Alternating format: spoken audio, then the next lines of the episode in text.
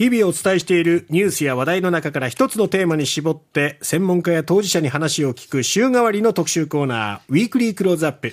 今日福岡市の大名にホテルザ・リッツ・カールトン福岡が開業するということで昨日は内覧会が行われたんですけれども、うん、そこで、えー、昨日インタビューを行いましたのでその模様をお届けしたいと思います。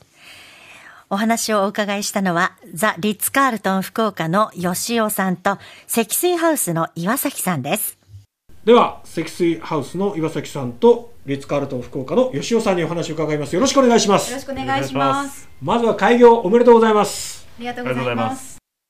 えついにこの日を迎える今の気持ちから教えてもらえますか？はい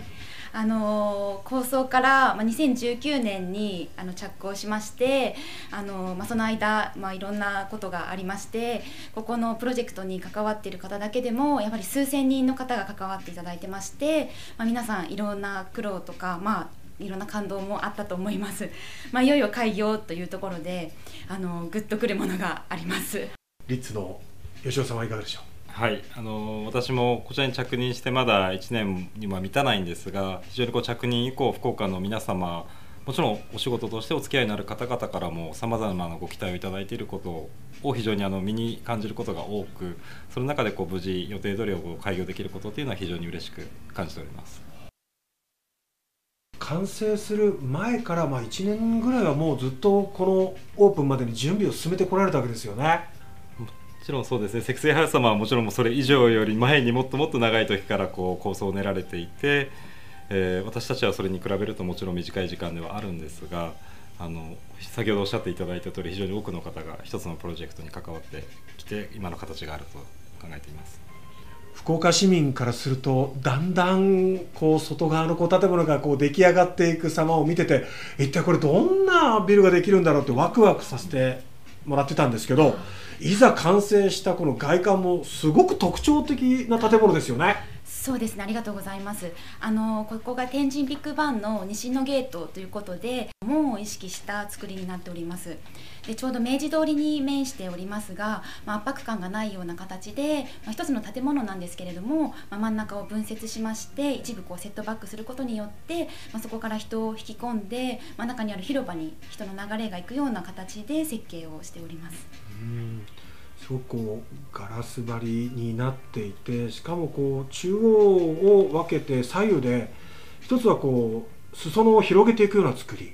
そしてもう一つはこうタワーのようなまっすぐシャンとこう伸びたような。そうこうユニークな作りになったんですね。そうですね。あの設計的にはすごく大変な部分も多々ありまして、まあ、皆さんいろんなこうまあどうやって建物を支えるかとか何度も何度もあの実験されながらあの構造の面もあの構想されたというふうに聞いておりますので、まあすごくあの肝入りの外観にはなっているかと思います。はい。そのビルの高層フロアにリッツ・カールトン福岡が入るわけですけども。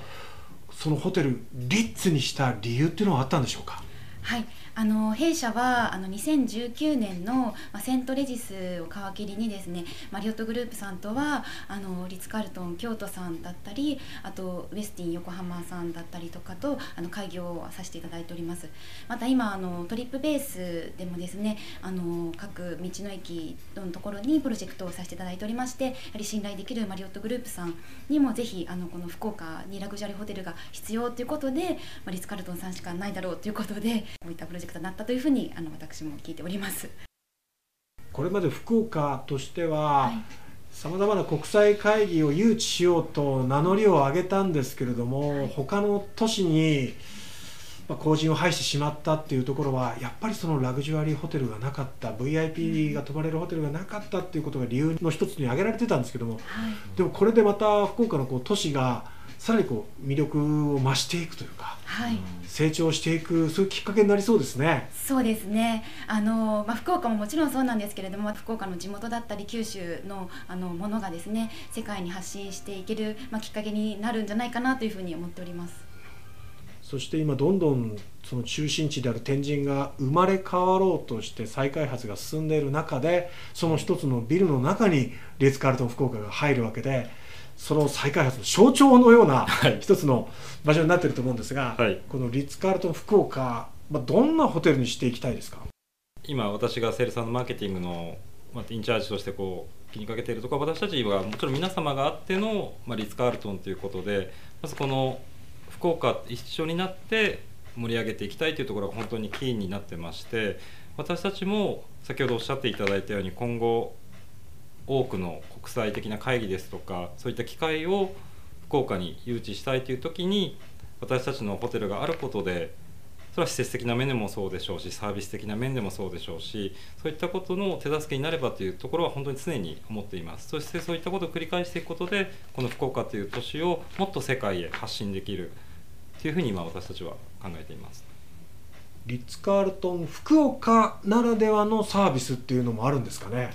そうですね全ての方が体験できることよりも個人のお客様個人一人一人がユニークなものっていうのを体験されていることをご期待されていただいていると思うので、まあ、それが福岡のこの皆様が知られていないようなことっていうのを私たちのコンテンツの一つとしてご紹介していくっていうのが私たちの今後のサービスになっていくかと思いますね。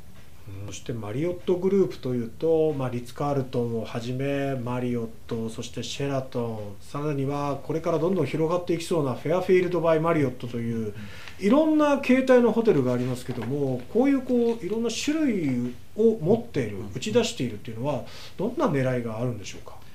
そうですね。さまざまな、まあ、お客様の客層に訴求できるというところが私たちが今31のブランドがある強みでもあると思っておりますね。で今、まあ、偶然にもリッツ・カールトンが6月21日開業ですけれどもつい先日鹿児島にはシェラトンが開業したりで間もなく嬉野そして福岡県の浮羽にはフェアフィールド・バイ・マリオットが開業するちょうどこういろんな形態のマリオットグループがこの九州に開業してくる進出してくるっていうことですごく縁を感じるんですけどやっぱり九州っていう場所に魅力を感じるんですかね。そうです。福岡自体がこの九州の玄関口として知られているところでまたそこを入り口として九州をこう旅される皆様というのは場所場所で非常にユニークな体験をされているかと思うんですね。そういった個々のお客様の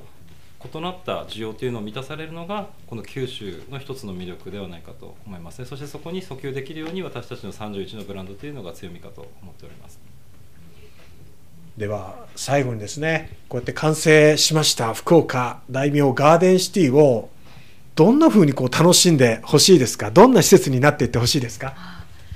そうですね。あの、まあ、もともとここ大名小学校の後っていうこともありまして、まあ、地域の皆様に、まあ、歴史も長く愛されてきた場所になります。でそこは新しく生まれ変わって、まあ、あのリッツ・カルトンさんはじめですねあのいろんな施設があって、まあ、そこで働かれてる皆様が本当にここにあの愛着を持ってあの働いていただきましてリッツ・カルトンさんも本当あの開業まですごくお忙しいんですけど皆さんいつもやっぱりサービス笑顔で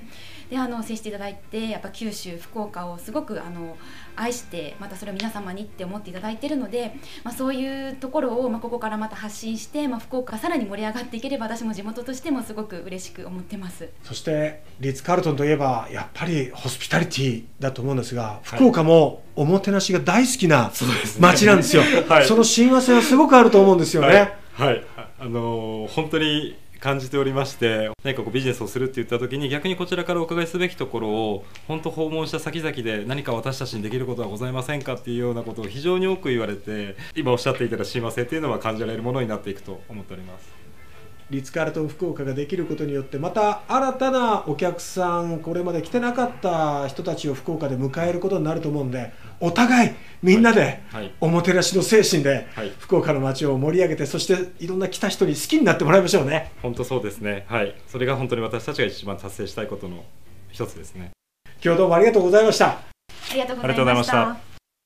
ということで、今回は、ザ・リッツ・カールトン福岡の吉尾さん、そしてこのビル建設などにもね、携わった積水ハウスの岩崎さんにお話を伺いました。このリッツができるということで、これからますますこの福岡が国際化、加速していくんじゃないかなということが期待として寄せられておりますが、中が気になる気になる、気になる。明日、あの、リポートをお届けしたいと思いますので、明日もどうぞお楽しみに。